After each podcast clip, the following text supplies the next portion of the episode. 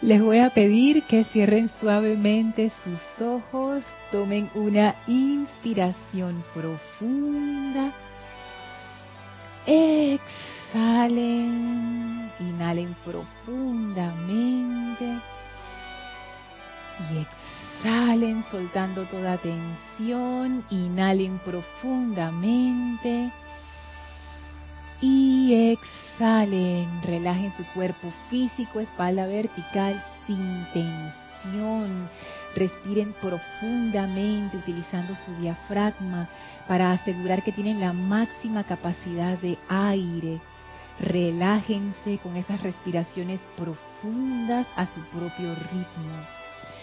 Sientan cómo esa respiración profunda va aquietando el vehículo físico, va quietando la mente y los sentimientos. Sientan cómo van entrando en un gran estado de relajación jubilosa y sientan la energía alrededor de ustedes, la energía de una gran llama blanca cristalina con radiación rosa. Sientan cómo esta llama penetra su vehículo físico y succiona toda la energía discordante que hay allí esa llama penetra su vehículo etérico y succiona toda la discordia que hay allí. Esa llama penetra sus vehículos mental y emocional y succiona toda discordia que haya allí, dejando sus vehículos livianos, transparentes, llenos de luz. Y sientan ese ánimo bollante que trae esta llama ascensional y purificadora mediante el poder del amor. Siéntanse en unicidad con la presencia de Dios dentro de ustedes y a todo su alrededor. Sientan la presencia majestuosa del amado Maestro Ascendido Serapis Bey, que ahora mediante su gran poder y luz nos conecta con el templo de la ascensión en Luxor. Visualicen cómo son transportados a este templo de la ascensión sientan cómo entran al aura maravillosa de este santuario, a sus bellos jardines, suban las escalinatas dentro de esa maravillosa radiación amorosa del amado Serapis Bey. Atraviesen el primer templo, atraviesen el segundo templo, entren al tercer templo, entren ahora al cuarto templo, que es ese ascensor maravilloso que eleva nuestra vibración todavía más y al abrir sus puertas estamos a la entrada del quinto templo. Empujen esas grandes puertas que se abren suavemente y entren al templo verde. Ese templo en forma circular que tiene un brasero en medio en donde flamea la llama. Entren a este santuario y sean recibidos por el amado Maestro Ascendido Hilarión, ese maravilloso Maestro Ascendido de pura luz, que ahora abre su aura a nosotros y nos envuelve dentro de su comprensión iluminada, dentro de su radiante sabiduría, dentro de su entusiasmo lleno de fe, de su gran amor divino. Y somos bendecidos por su presencia. El Maestro nos invita a permanecer con Él en este estado de conciencia mientras dure esta clase con gran reverencia y amor y muchísima gratitud aceptamos su invitación. Y ahora, todavía relajados y receptivos a esta maravillosa radiación, tomamos una inspiración profunda. Exhalamos y abrimos nuestros ojos. Bienvenidos sean todos a este su espacio, maestros de la energía y vibración. Bienvenida Maritza, bienvenida Elma, bienvenida Edith. Gracias a todos ustedes sintonizados por internet a través de Serapis Bay Radio o Serapis Bay Televisión. Gracias Isa y Gaby por el servicio amoroso en cabina, chat y cámara. La magna presencia yo soy en mí reconoce, saluda y bendice la presencia yo soy en todos y cada uno de ustedes. Yo, soy aceptando igualmente. Gracias por estar aquí, gracias por su presencia, gracias por su atención a esta clase y a todas las clases a donde se conecten, por su amor a este empeño, muchísimas gracias. tanto a los que nos ven por internet como a las que están aquí, las bellas damas en cuerpo físico. Oye, sí, porque siempre, todas somos bellas damas aquí, porque todavía no ha llegado ningún caballero. El damo, que es Roberto, todavía no se ha aparecido. Así que bueno, por ahí debe estar conectado si es que está. Bueno, hasta las mascotas, claro, porque hoy nos acompaña Amber, Amber Jasmine, una nueva, una nueva, una nueva miembro de la familia hembra, por supuesto. Así es que bueno, em, estaba recordando si teníamos algún anuncio especial para este fin de semana, no. Así es que entramos directamente en materia. Les recuerdo que pueden enviarnos sus comentarios, reportes de sintonía, preguntas relativas al tema de la clase al, a nuestro contacto en Skype, Serapis Bay Radio si estás escuchando esta clase en diferido, o sea que hoy no es 31 de agosto de 2018, me puedes hacer llegar tus preguntas o comentarios con mucho gusto a mi correo electrónico lorna.serapisbay.com. En la clase anterior, que estamos haciendo el recorrido por el quinto templo, y de verdad que yo acabamos de comenzar y ya yo he derivado un montón de, beneficios. Em, estamos, estamos con el maestro ascendido Hilarión que ha resultado ser para mí una revelación.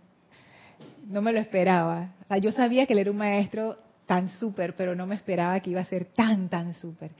Y en la clase anterior estábamos hablando acerca de la autorrendición. Y esa clase, en conjunto con el amado Hilarión, también era del arcángel Rafael, también arcángel del quinto rayo, en donde él decía que la autorrendición era la clave del quinto rayo. Entonces a mí eso me dejó pensando mucho, no sé a ustedes, porque yo hubiera pensado que era otra cosa, yo hubiera pensado que era la verdad es la clave del quinto rayo.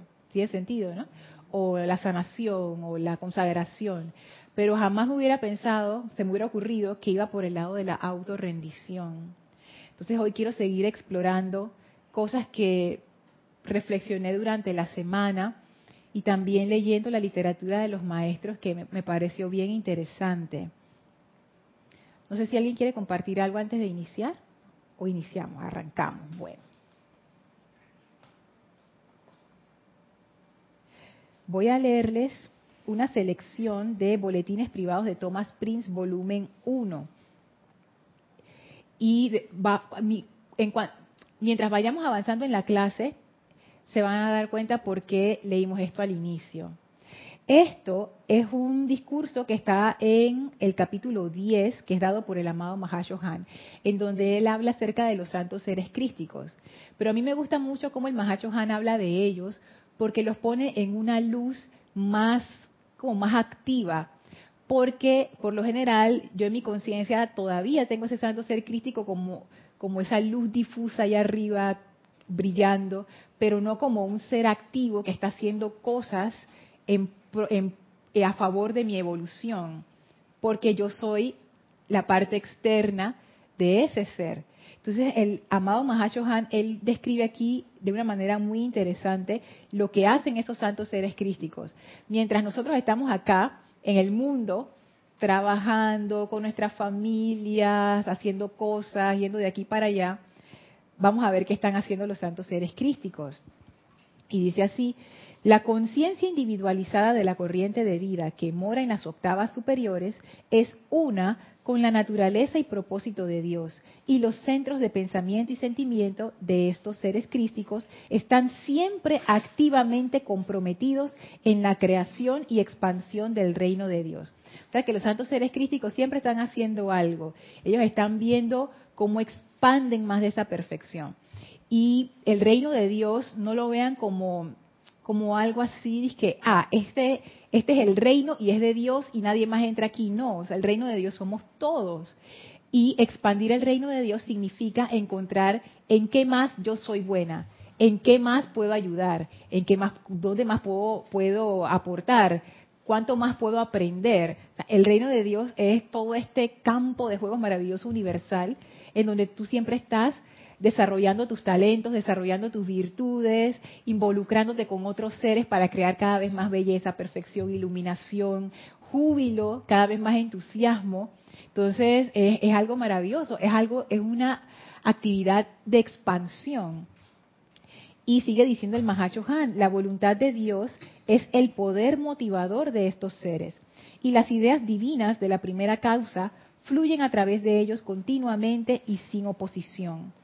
Entonces el Mahacho Han dice, esas ideas divinas que vienen de la presencia de Dios fluyen a través de esos santos seres crísticos, como por ejemplo cuando tú te encuentras con alguien, yo eso es lo que yo me imagino. Y te dice, oye, Elma, ¿sabes que la otra vez hice una receta de, voy a decir una cosa, arroz con coco y habichuela? Te cuento que esto estaba más bueno. Y tú dices, no, ¿verdad?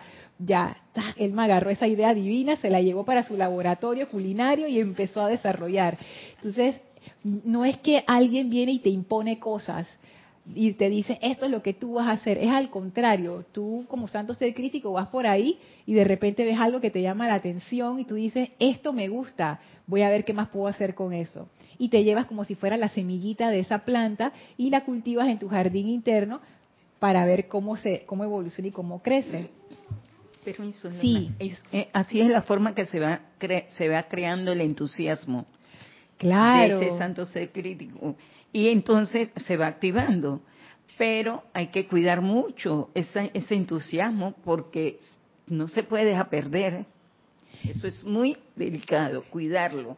Sí, sabes que el santo ser crístico no pierde su entusiasmo. El que pierde el entusiasmo es la, parte externa, exactamente, la parte externa. Y es cierto, eso es, es, es importante, cuidarlo.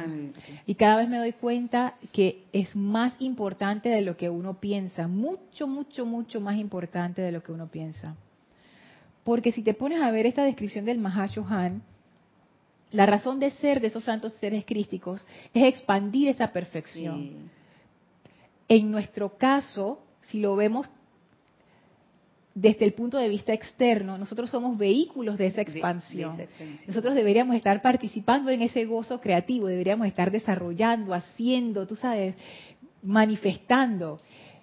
Y poniéndolo ya en términos como más mundanos, si uno no está haciendo lo que su corazón lo llama a hacer, tu entusiasmo se muere. Se muere.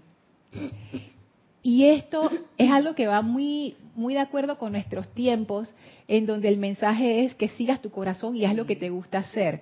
Y claro que sí está la parte, la contraparte, la contraparte económica de, ah, pero si yo hago lo que yo quiero, entonces cómo voy a vivir, nadie me va a mantener, etcétera, etcétera. Pero hay que buscar una manera hay que buscar una manera. Todos somos inteligentes, porque la inteligencia no es, no es propiedad de los seres humanos. Eso pertenece a toda la vida. O sea, toda la vida, toda la sustancia luz tiene esa cualidad. Para darle vida ese entusiasmo, Lorna, y que perdure siempre. Cuando tú ves una persona, se siente esa motivación, esa alegría que se permea en la otra persona. Claro, yo estaba viendo esta semana documentales acerca de lo que es la felicidad, algo que Gaby mencionó en la clase anterior. Y uno de los documentales que vi, que si lo quieren ver, se llama Happy, H-A-P-P-Y, que significa felicidad, estar feliz. Happy significa estar feliz, que está en Netflix. Aquellos que tienen Netflix lo pueden ver ahí. Ese documental a mí me gustó muchísimo.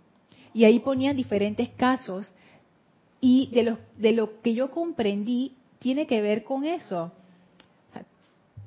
si uno no tiene un propósito para levantarse por la mañana, tu entusiasmo se va muriendo.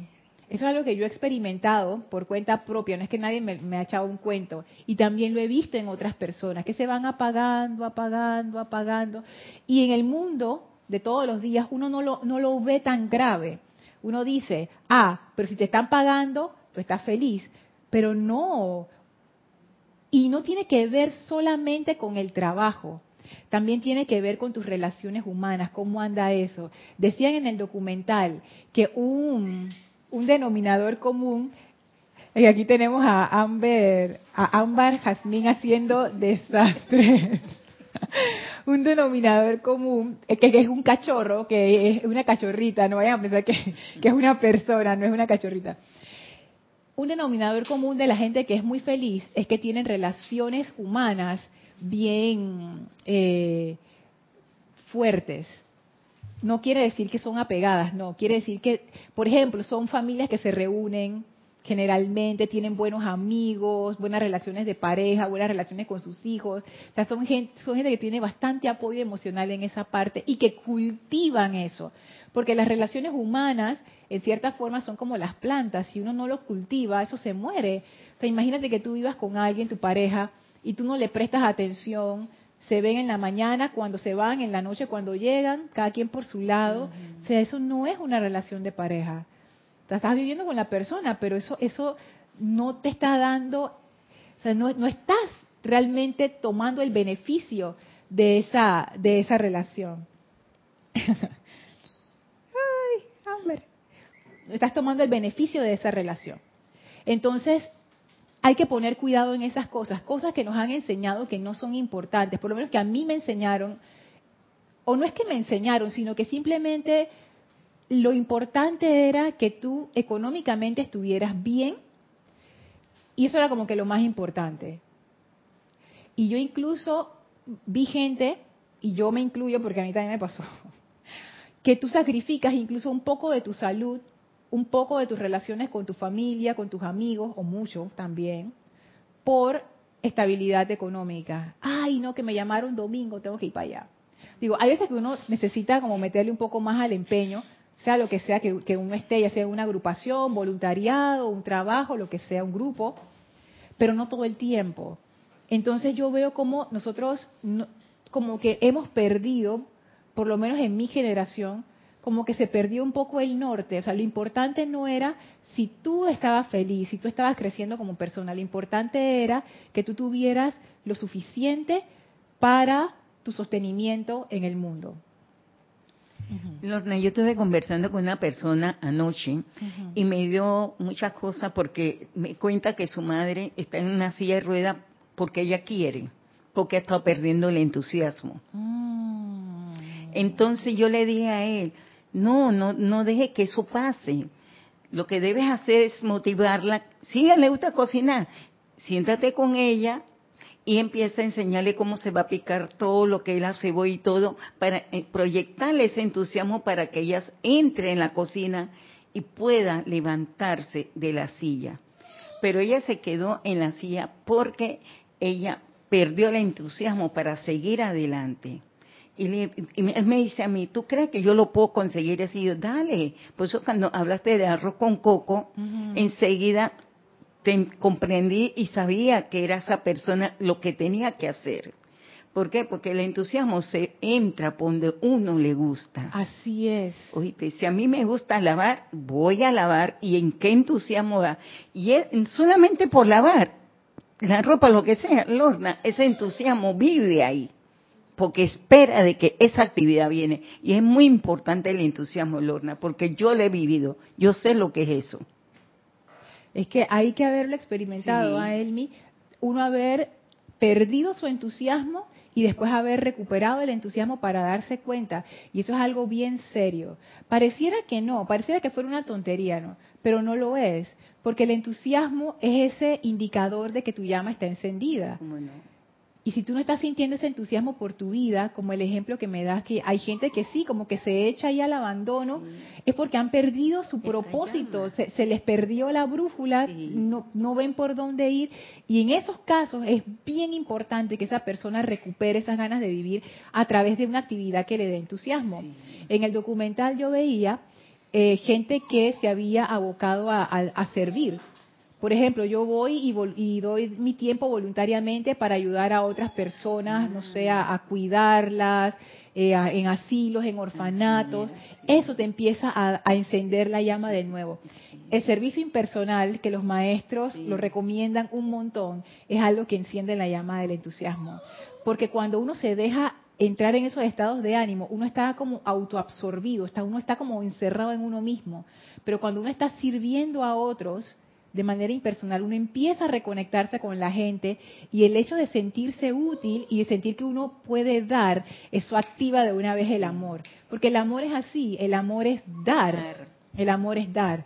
No porque alguien dice que, eh, ay, cuando tú amas, tú das. No, es que si cuando uno está encendido de amor, cuando uno ama a alguien, cuando uno está enamorado de alguien, tú lo que quieres es darle a esa persona.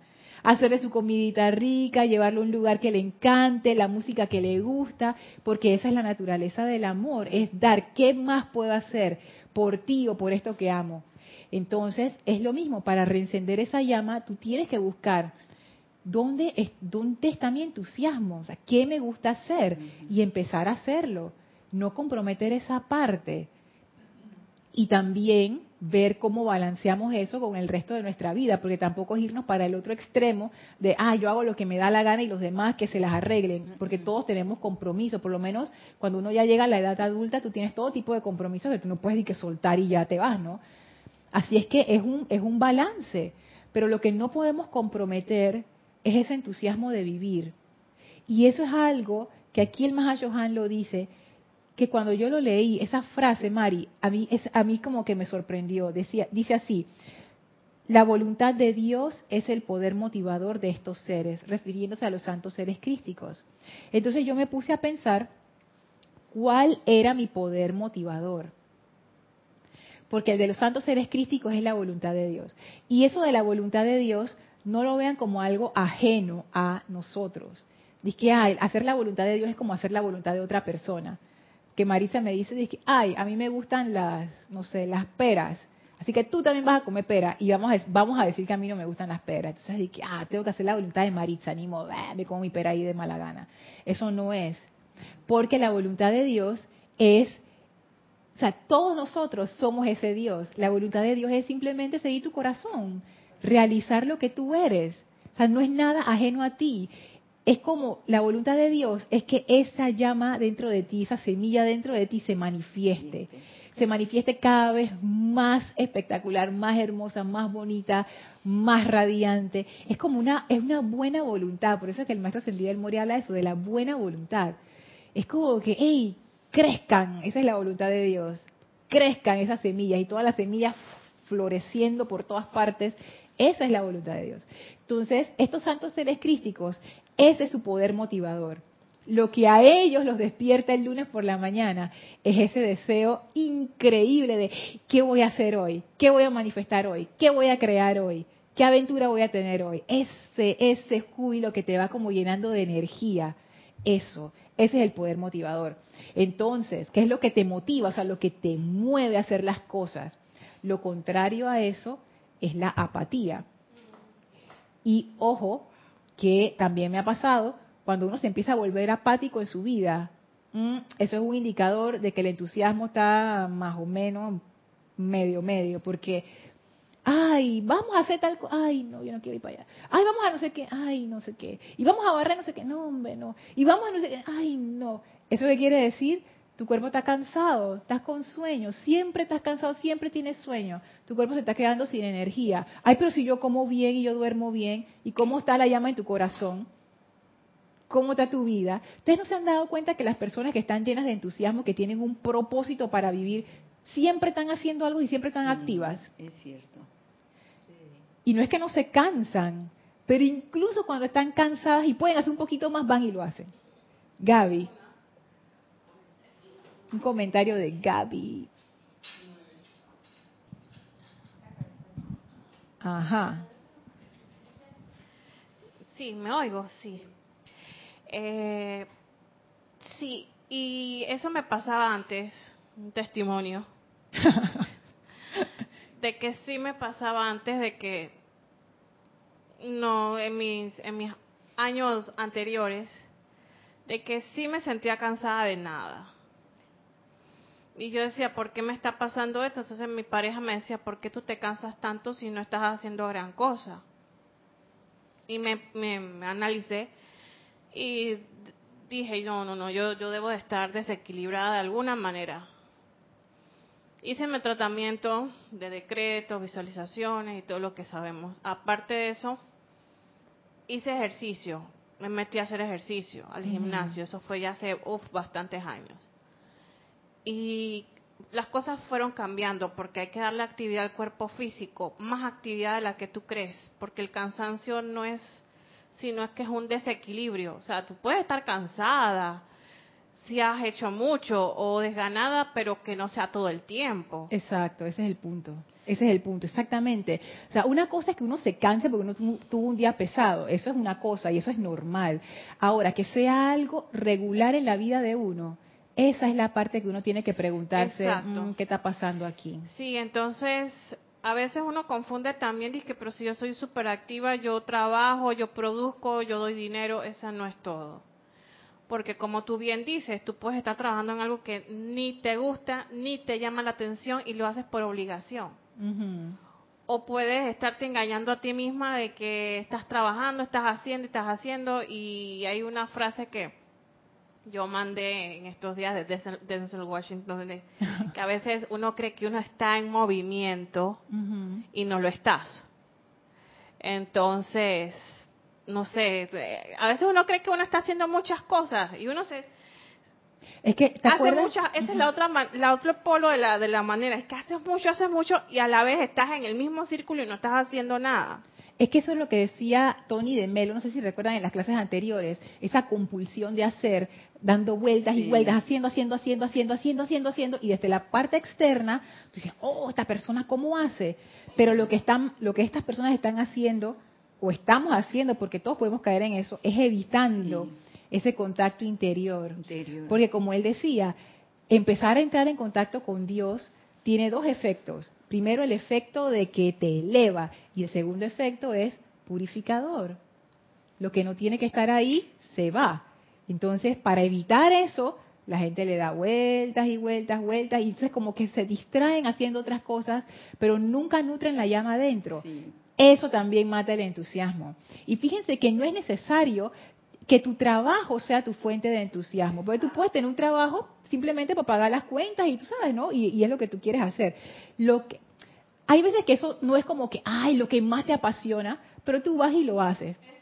Otra cosa es que tú odies tu trabajo. Eso sí no debe ser. Porque ahí ya entran otras fuerzas y eso es una actividad destructiva. Por muy constructiva que sea, entre comillas, si tú lo odias, odias, ya se ha vuelto una actividad destructiva. Y tú te obligas a ir ese odio. Exacto. Entonces tú tienes que hacer un análisis ahí. Puede ser que lo que encienda tu entusiasmo, como estaba viendo en el documental, había un señor que él era surfer, era surfeador. Ese era, y él dice, esto es como mi religión. Aquí yo entro en contacto con la naturaleza y con Dios y con todo mientras estoy haciendo esta actividad. Los deportistas, ellos tienen, ese es su canal. Los músicos, ese es su canal. La gente que está apasionada por la ciencia, por ejemplo, yo vi un documental de esta señora Jane, Jane Goodall, que ella fue a estudiar a los a los monos por allá en, ah, África cuando nadie estaba haciendo eso. Qué, oye, qué documental tan interesante, apasionada por la naturaleza. Entonces, ¿eso es lo que te da entusiasmo? Sí, haz eso, búscalo.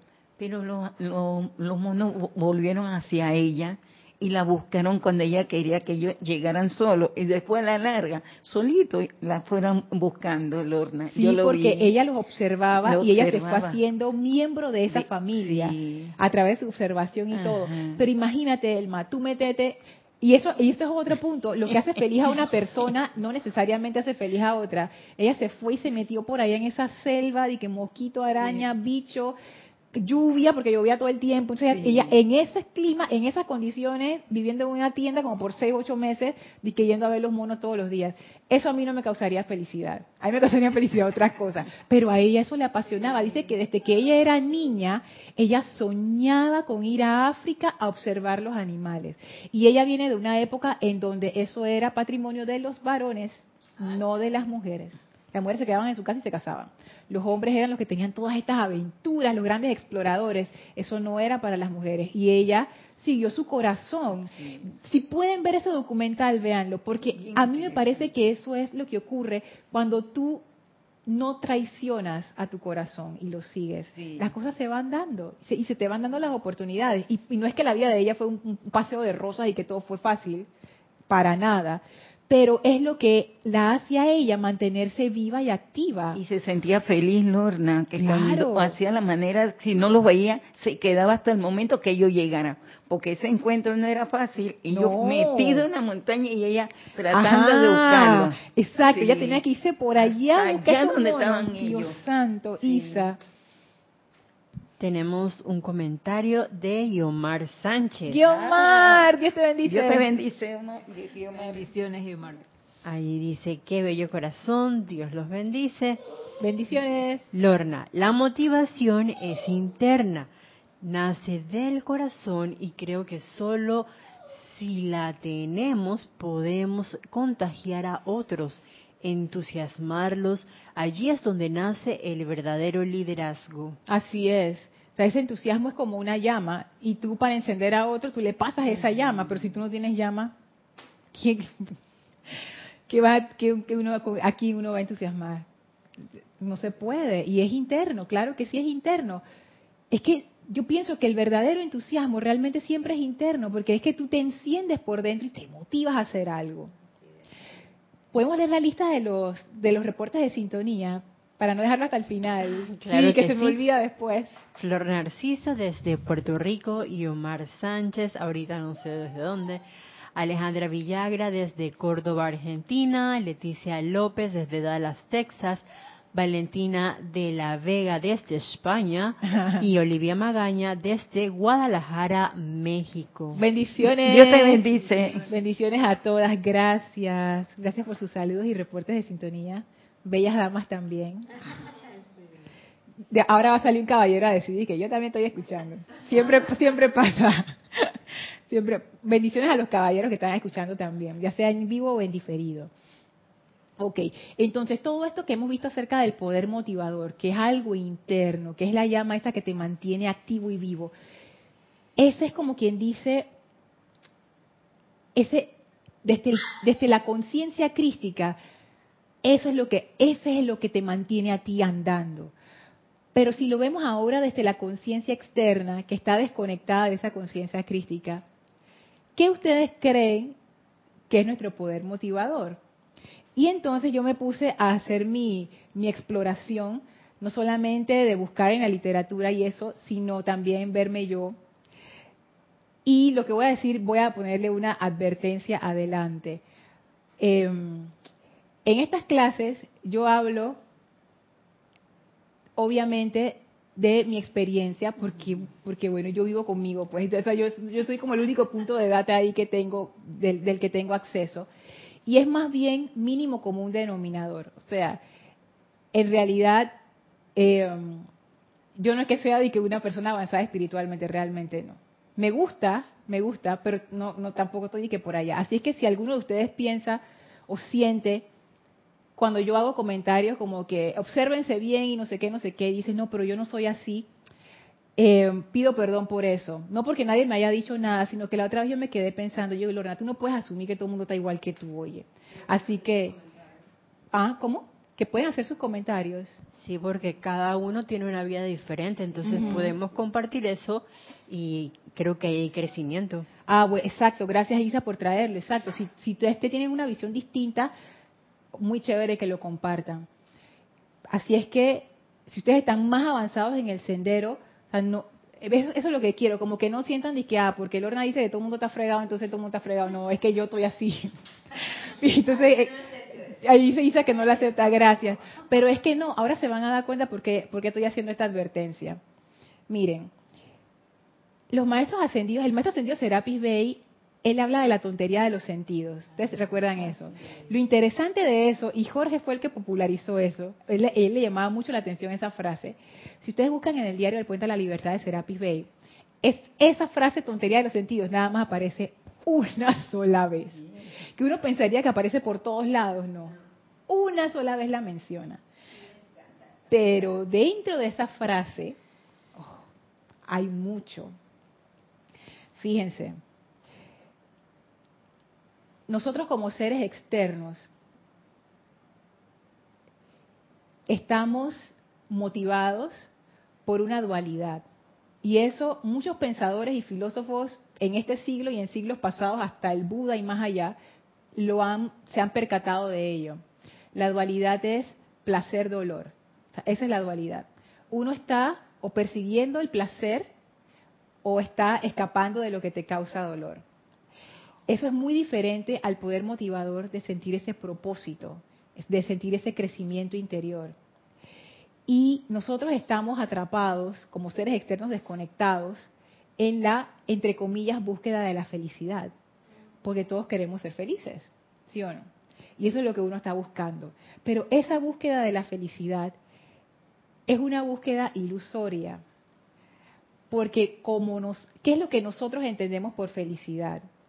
Y recuerden la advertencia, yo sé que estoy hablando en plural, pero ténganlo en mente, ¿qué es lo que uno entiende por felicidad? Es la gratificación sensorial, ya sea física, ya sea emocional y mental. Es gratificación sensorial. Yo me quiero sentir bien. Esa es la felicidad. Yo me quiero sentir bien. Y mi búsqueda de la felicidad es realmente una búsqueda de gratificación sensorial. No tanto de propósito ni de nada de esas cosas. Yo busco lo que me hace feliz, evado lo que me causa dolor. Y eso es todo. ¿Cuál es el problema con eso? El problema es que esa búsqueda de gratificación sensorial nunca para. Ese es el problema. Porque la gratificación sensorial no te llena. Y es como si uno comiera, comiera, comiera, comiera y no se llenara y siempre tienes hambre. Dice Isa que glotonería, pero en realidad es, es como peor que eso. Es como si, si uno tuviera hambre y uno está comiendo, comiendo, comiendo y sigues teniendo hambre. En, budismo eso se le llama los fantasmas hambrientos, les dicen, los fantasmas hambrientos. Porque un fantasma no tiene, la cara es que los fantasmas no tienen cuerpo y por más que un fantasma quiera comer, imagínense si uno es un fantasma y uno está en un banquete viendo a la gente comer y tú quieres comer pero no puedes comer porque no tienes cuerpo, no tienes forma de satisfacer ese deseo. Que esa es la cuestión. Porque esa búsqueda de placer y el escape del, del miedo tiene en su raíz esa cuestión de que genera un montón de deseos. Ahora yo quiero una casa. Y quiero una casa, y quiero una casa, y quiero una casa. Ya tienes la casa, disfrutaste la casa, la estás viviendo. ¡Wow! ¡Qué emoción! No sé qué. Un mes adelante, ya. Ya. Ya la casa se volvió normal. Ahora quiero otra casa ay, mira este vestido tan lindo que me compré, yo hace rato me lo quería comprar y qué emocionante, no sé qué. Una semana después se te olvidó el vestido. Ahora quiero esos zapatos.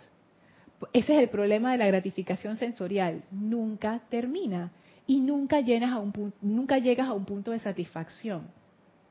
En el caso de los santos seres crísticos que están motivados por la voluntad. Y en el caso de nosotros también que en cierta medida porque todo está mezclado no es que uno sabe que totalmente en un polo o al otro en nuestro estado actual hay como una mezcla no hay un poquito del Cristo hay mucho del, del ser externo pero hay algo del Cristo.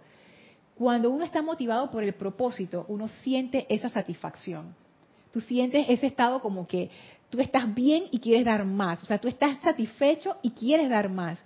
Desde el punto de vista de la gratificación sensorial, tú siempre tienes hambre. Entonces, eh, eh, lo que te iba a preguntar sobre el equilibrio, que hay que tener el equilibrio ahí, en la gratificación del Cristo y la parte física, porque la parte física tiene que vivir con el Cristo, Lorna. Yo no puedo vivir solamente del Cristo por eso que estoy tratando de, que comprendo. Voy a ir a, voy a contestarle a él y después pasamos a Gaby que tiene, tiene un comentario. Es que es cierto, pero fíjate cómo es esto. No es que la gratificación sensorial sea mala, y gracias por traerlo. No, es parte del mecanismo de nuestros vehículos. Cuando uno duerme, uno se siente bien. Cuando uno come, se siente bien. Cuando tú descomes, te sientes bien. O sea, porque eso es parte de mantener el cuerpo activo y vivo. Ese no es el problema. El problema es que ese sea el poder motivador. Ah, o sea que abarca más que, el Cristo, o sea, la parte física abarca más que el Cristo. No, lo que quiere decir que sea el poder motivador es que todo lo que tú haces está motivado por la búsqueda del placer de los sentidos. Eso es lo que significa el poder motivador. ¿Qué es lo que te motiva a ti? El problema con la gratificación sensorial es que si ese es es como lo que lo que uno está detrás de eso, quedas atrapado en esa banda sin fin.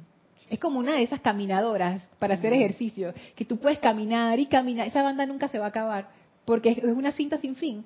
Y, tú, y esa, es la, esa es la gratificación sensorial como poder motivador. Pero entonces llega un momento que uno se cansa. Por eso el maestro ascendido Serapis Bey habla de cansarse Sí. de la tontería de los sentidos. ¿Qué es eso? Ah, Y, perdón Gaby, antes de pasar a tu punto, imagínense, yo veo esto porque eso de la gratificación sensorial es muy fuerte, es bien fuerte.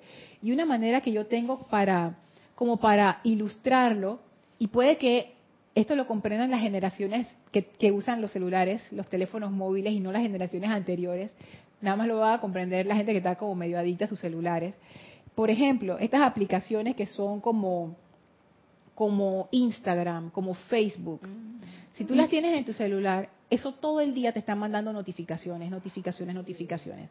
Tú tienes una cantidad de contenido enorme. Tú ves las imágenes, lo que mandó el amigo, el chiste de la otra, el video interesante, el contenido interesante, la receta que yo quería, la imagen del jardín, me encanta. Tú te puedes pasar todo el día viendo imágenes, viendo videos, viendo chistes, viendo cosas, pegado allí. Y eso es como un buen ejemplo de lo que, lo que yo entiendo por gratificación sensorial, como poder motivador.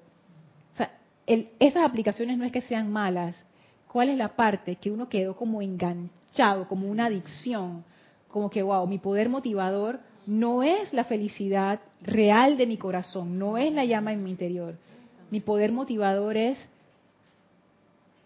eso que está allí, que siempre es afuera, eso externo, el nuevo carro, la nueva ropa, y ese poder motivador eh, de la gratificación sensorial, perdón, no solamente abarca cosas físicas, también abarca la parte emocional, sentirse seguro, sentirse feliz con alguien, toda esa parte de gratificación sensorial, pero cuando eso se vuelve el poder motivador, ahí es donde la cuestión se tuerce, porque el poder motivador, la brújula que te guía, es esa voluntad de tu corazón. Y si tú abandonas esa voluntad de tu corazón y te vas a corretear la gratificación sensorial, es como si te salieras del camino y te pierdes por ahí. Y empiezas a vagar sin rumbo. ¿Qué pasa cuando uno empieza a vagar sin rumbo? El entusiasmo se empieza a apagar porque no estás creciendo, porque no estás siguiendo el rumbo de tu corazón. Entonces ven ahí toda la, la relación que, es- que eso causa, Gaby. Sí, para, obviamente, como dicen los maestros, tú necesitas aquí calzarte, vestirte, comer, arroparte, tener una casa. Bien. Mm. Pero como tú dices, que eso no sea una adicción, que eso no sea tu centro, tu motivación para vivir. Yo vivo solamente para tener cosas materiales. Entonces yo ahí veo que hay que tener mucho autocontrol, porque no lo deja de necesitar, pero tampoco es que te vas a centrar en eso. Porque si te alimentas de todo lo que viene del exterior, sea lo que sea, sea política, sea gobierno, sea la noticia de hoy, sea el vestido de nuevo, el nuevo vestido que salió para la gente, los nuevos zapatos, ya como tú bien dices ya, te sientes vacía porque no estás alimentándote de tu fuente, tu santo ser crístico, entonces no estás haciendo tu propósito, estás viviendo lo que los demás crean. O sea, estás, viviendo la recreación de los demás. Exactamente, no estás siendo creadora. Y fíjate que la gratificación sensorial te da como un... O sea, tú cuando tienes el objeto de tu deseo te sientes súper bien, súper, súper bien. Y tú dices, wow, no sé qué. Y sí lo disfrutas, claro que lo disfrutas. La cuestión es que ese disfrute baja rápidamente. Y entonces necesitas, es como la droga. Tú te consumes la droga, wow, te sube por allá alto y tú ves y sientes ay, lo máximo, pero el efecto se acaba. Y cuando el efecto se acaba, tú, si estás motivado por la gratificación sensorial, tú quieres volver a sentir lo que tú sentiste. Entonces, más droga y así vas. Y uno tiene que darse mucho, mucho, estar muy alerta, Sí, porque ese autocontrol te tiene que, hey, no vas a comprar esto, no vas a hacer lo otro, tranquilízate, céntrate, pídale a la presencia qué es lo que tiene que hacer en el momento, porque si estás falta de creación, falta de creatividad, falta de entusiasmo, tú no estás, no te, no te vas a llenar nunca, porque no estás creando, estás viviendo la recreación de los demás, entonces uno de nuestras, nuestro poder más más grande que Dios nos dio, que es el creador, somos creadores y co-creadores también. Entonces no vamos a crear cosas nuevas, cosas que vienen ya de la voluntad, del plan divino. Vamos a estar viviendo de, la, de lo que sale de los otros, de que qué pasó aquí. Que, y eso a la larga crea un vacío. Por eso. Y crea este, frustración porque no estás haciendo nada. Y eso hay que, hay que vivirlo uno para darse cuenta de eso. Porque así diciéndolo, parecería que fuera lógico. Pero es que eso corre tan profundo que muchas veces uno no se da cuenta que eso es así. Y hemos hablado de la parte externa, pero ahora yo les voy a mencionar otra parte de la gratificación sensorial que tiene que ver con la autorrendición, que es la parte donde quiero llegar antes de que se termine la clase. Isa. Mm, yo también pensando con eso del propósito, creo que uno tiene que ser bien honesto y estar atento, porque puede que tú creas que estás haciendo una cosa y a la hora de la hora te des cuenta que realmente no tienes un propósito de vida. Yo me acuerdo un profesor en la universidad que nos decía, dime eh, de aquí a cinco años, ¿cómo tú te ves? ¿Cuál es el propósito de tu vida? Y hay gente que, ¿sabes que Yo no sé. No tengo ningún propósito, no se me ocurre nada que hacer en mi vida y eso es un gran problema siento yo, cuando no puedes darte cuenta de lo que te está diciendo tu corazón o cuando tú evades de una u otra forma lo que tu corazón realmente quiere. Entonces eso es lo que hace uno, es que, bueno, me levanté, voy a desayunar, voy a mi lugar de trabajo, regreso a la casa y se vuelve la rutina, porque realmente no tienes un propósito, un motivo de vida que a la hora de la hora es simplemente una manifestación de amor a lo que uno, porque la creación, como decía Gaby, el, lo que tú haces o lo que te trae el entusiasmo, ¿qué es? Amor. Amor a tu llama triple, amor a la vida, eso es parte de eso es parte del crecimiento. Y eso está interesante, Isa, porque es cierto, esa pregunta de que yo no sé dónde voy a estar en cinco años, pero ponte que tú no sabes dónde vas a estar en cinco años porque nunca lo has pensado, pero tú eres una persona que sigue tu corazón, eso también puede pasar. Tú estás, como, a ver, tú estás sintonizado con esa voz interna y puede que yo no sepa dónde yo voy a estar en cinco años, pero yo estoy haciendo lo que yo deseo hacer. Ese es en el momento, eso también. O sea, hay gente que tiene visión de largo plazo, hay gente que dice, yo tengo un tío así, que él desde que estaba niño y que yo voy a ser doctor adelantamos el tiempo, se convirtió en doctor. Pero él, ya lo, él, yo, él lo traía como dentro de su corazón y él escuchó ese llamado y a pesar de que mi tío se crió en los tiempos de mi abuela, donde en Panamá había bastante pobreza y todas esas cuestiones y los doctores no, no venían de familias pobres, porque esa era una carrera muy cara. Las familias de dinero eran los, los que podían enviar a sus hijos a estudiar medicina. Y como en el caso de Jane Goodall, proporciones guardadas, y, que un, niñito pobre que va a ser doctor, la gente se reía de él. ¿Tú puedes creer?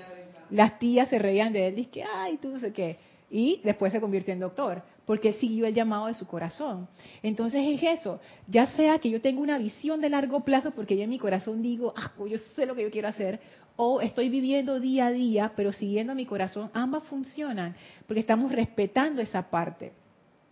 Y lo que les quería traer para ir más allá de esa gratificación sensorial es que cuando estábamos hablando en la clase anterior de cuál era el centro de nuestra vida, ¿se acuerdan?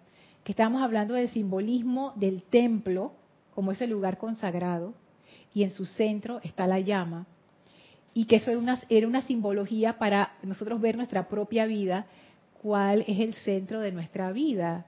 Entonces, algo que a mí me pareció muy interesante, que lo vi en, algo de la literatura que estaba eh, revisando y me hizo pensar, es que decía que muchas personas, cuando se estaban moviendo hacia Dios, o la presencia yo soy, querían que ese nuevo centro, que, sea la, que es la presencia yo soy, reemplace su deseo de gratificación sensorial.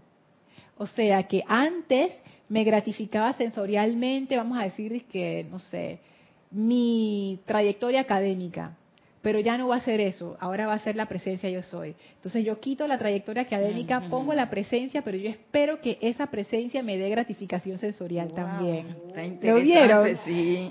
Y eso me pareció súper interesante, porque en realidad has convertido a la presencia yo soy en un objeto y sigue y seguimos trabados en la cuestión de que yo espero mi gratificación sensorial.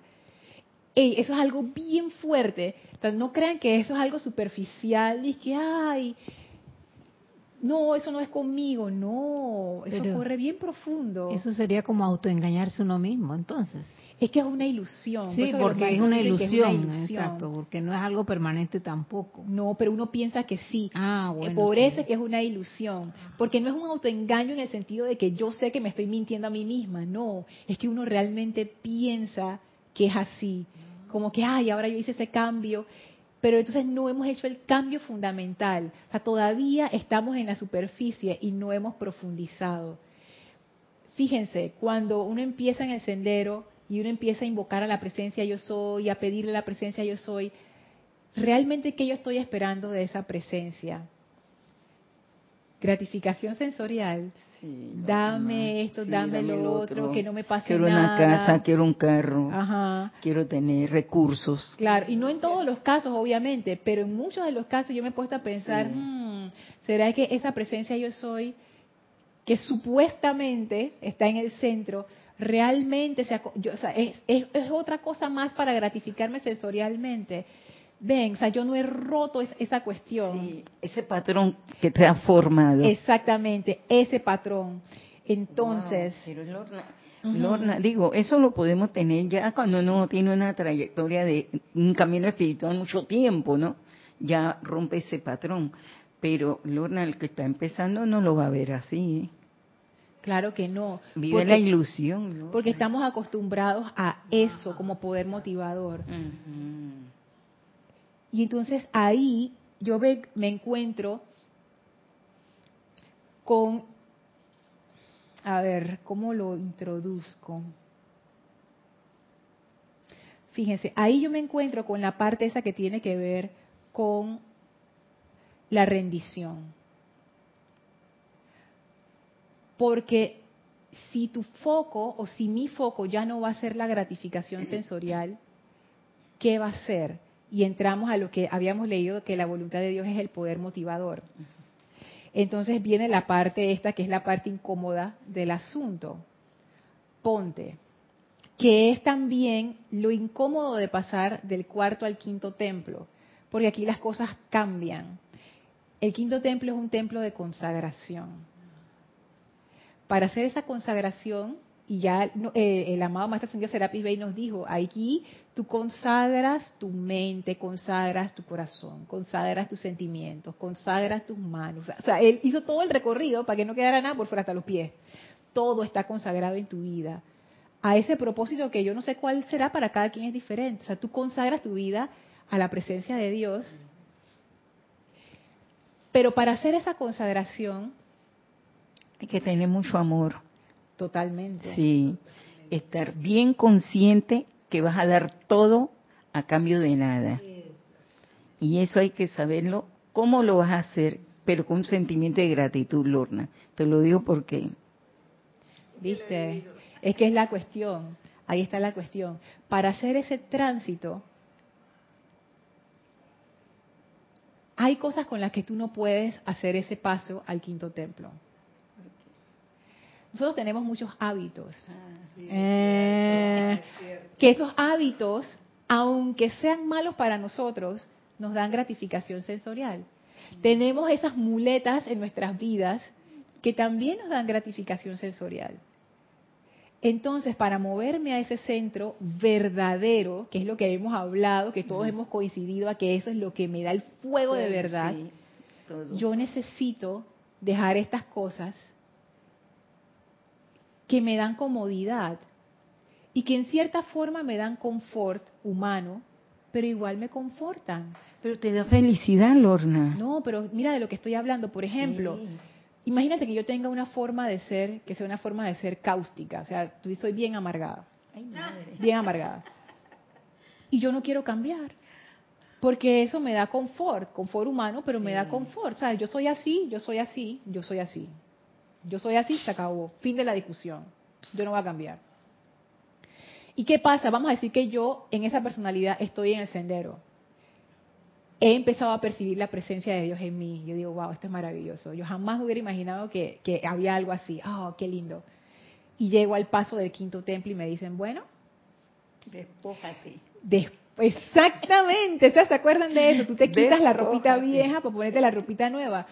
Pero ¿qué es la ropita vieja? Es todo lo que a nosotros estamos aferrados por gratificación sensorial. Y aunque ustedes no lo crean, y créanlo porque es así, todos estamos aferrados a nuestra identidad de la mente externa, a nuestra creación humana, a nuestros problemas, estamos aferrados a todas las cosas que nos hacen nosotros, a nuestras memorias, nuestras situaciones conflictivas, a nuestros defectos de personalidad, a las cosas buenas, a las cosas malas.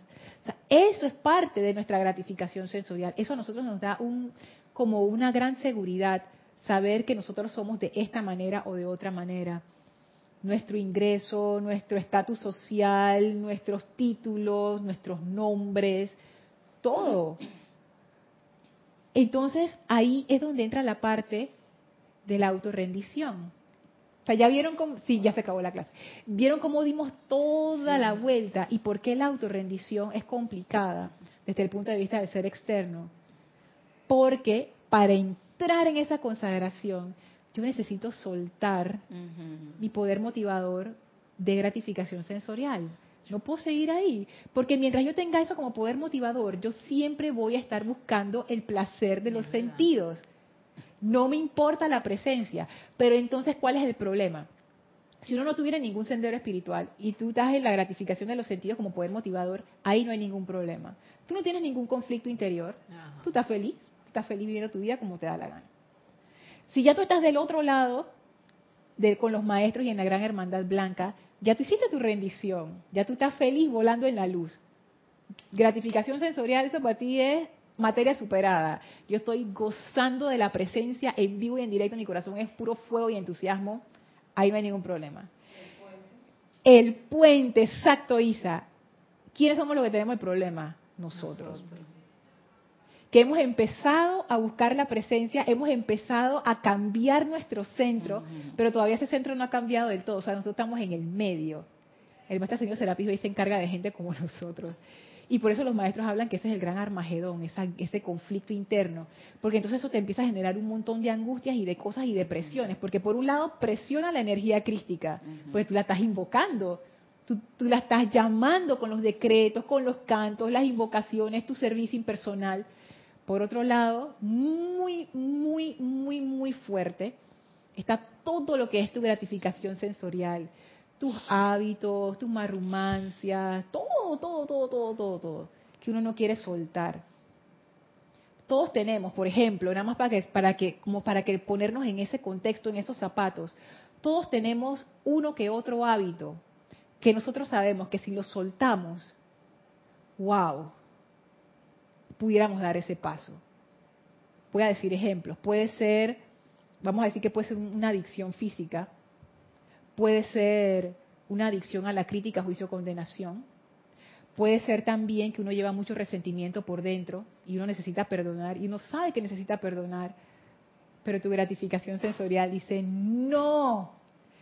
Entonces, te, te sientan ese, ese conflicto interno donde esa presencia de Dios, imagínense que uno está como en una casita y afuera hay un jardín hermoso, está el mundo, entonces tú ves desde tu ventana y tú dices, yo quiero ir a ese jardín, yo quiero ya ir por el mundo y conocer y ver y las aventuras y tú escuchas la gente que pasa fuera de la casita conversando y que, oh, mira, la otra vez fuimos a un lago que está por allá arriba en la montaña, eso está maravilloso, no sé qué, y comimos una fruta y tú metes en tu casita. Y entonces tú empiezas a desarrollar eso, tú sabes que yo quiero salir de esta casita. Yo quiero ir al mundo, pero no quiero salir de la casa. Yo quiero salir al jardín, pero no quiero salir de la casa. Eso no se puede resolver.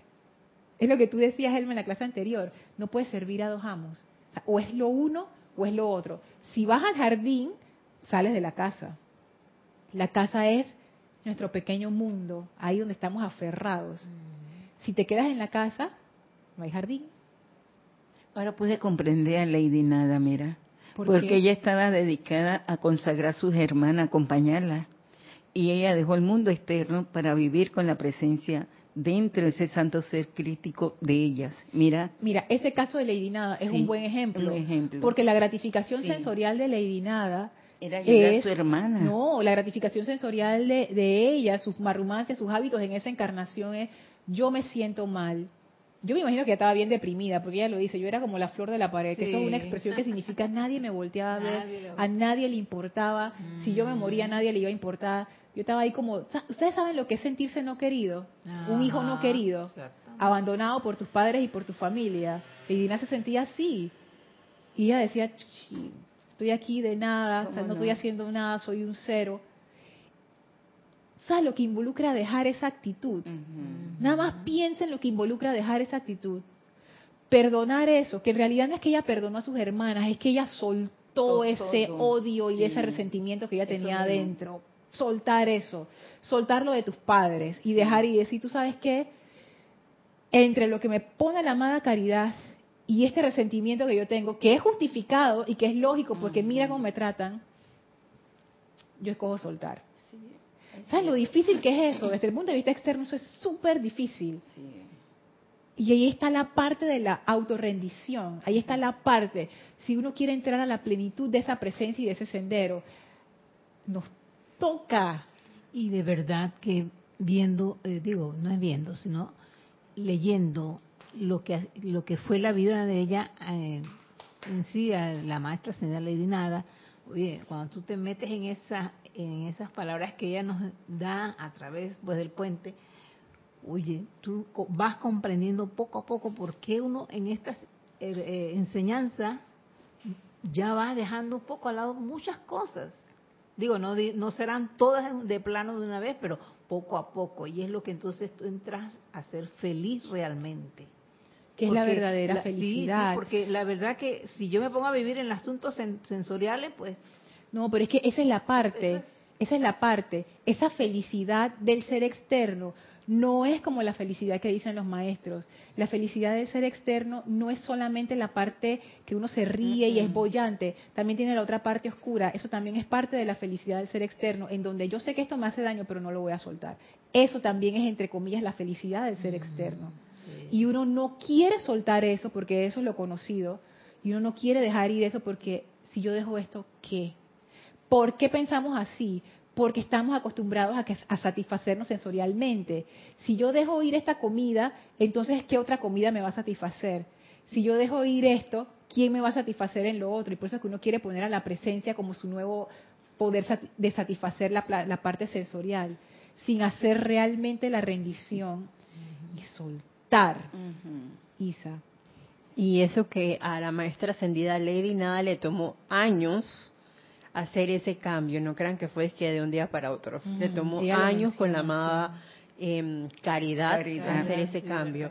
Y por otro lado, viendo eso, comprendo más las palabras del amado maestro ascendido Hilarión, cuando él dice que él trabaja, voy a decir con mis palabras, ahí no es que voy a tratar, no, él directamente trabaja para que todos tengamos fe, porque sin esa fe tú no vas a soltar y no te vas a tirar al abismo.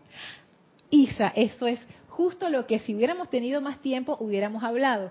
Ya quedará para la siguiente clase. Vamos a ver cómo uno, por una idea, pues esto es una hipótesis que quiero compartir con ustedes, sale de ese ciclo. Tiene que ver con eso. Pero no es la fe ciega, es la fe como un puente. Pero vamos a verlo en la siguiente clase, que es interesante, ¿no? Porque, digo, planteamos el problema hoy y en la siguiente clase, entonces, entre todos veamos cuál pu- pudiera ser una solución. Sí, continuará. bueno, vamos a despedirnos del maestro. Les voy a pedir que cierren sus ojos, tomen una inspiración profunda y visualicen al amado maestro ascendido Hilarión de pie frente a ustedes, emanando esa energía victoriosa de su gran amor y entusiasmo, de su gran sabiduría iluminada.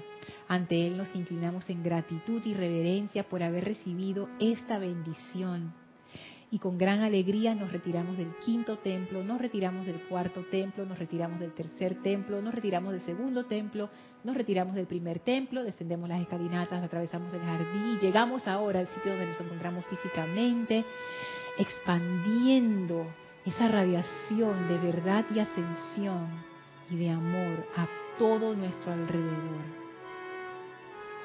Tomen ahora una inspiración profunda exhalen y abran sus ojos. Muchísimas gracias por habernos acompañado en esta clase. Yo soy Lorna Sánchez, esto fue Maestros de la Energía y Vibración. Deseo para todos ustedes mil bendiciones. Muchas gracias.